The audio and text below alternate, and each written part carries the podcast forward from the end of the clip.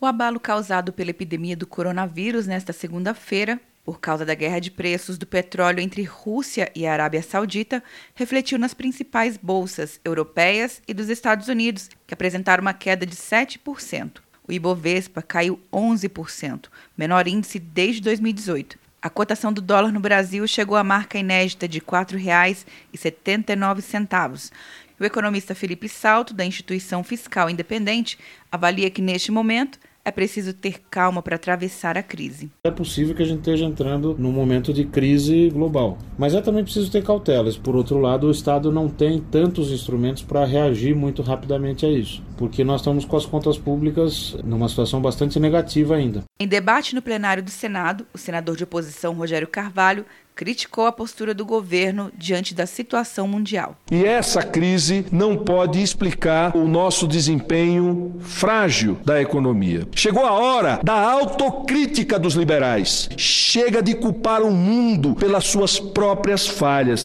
Já o senador Marcos Rogério defendeu que o país está corrigindo os rumos depois de tantos anos de corrupção. Exigir autocrítica de um governo que está no seu início, quando tivemos mais de 13 anos de governo, com 14 milhões de desempregados, déficit público bilionário, o Brasil está encontrando o seu rumo. Em rede social, o presidente Bolsonaro afirmou que a Petrobras vai manter a política de preços com variações que acompanham o mercado internacional, o que deve resultar em redução dos valores nas refinarias Atenção, você que fez o Enem! Sua nota pode valer uma bolsa de estudos de até 100% para os cursos de graduação à distância da Uninter.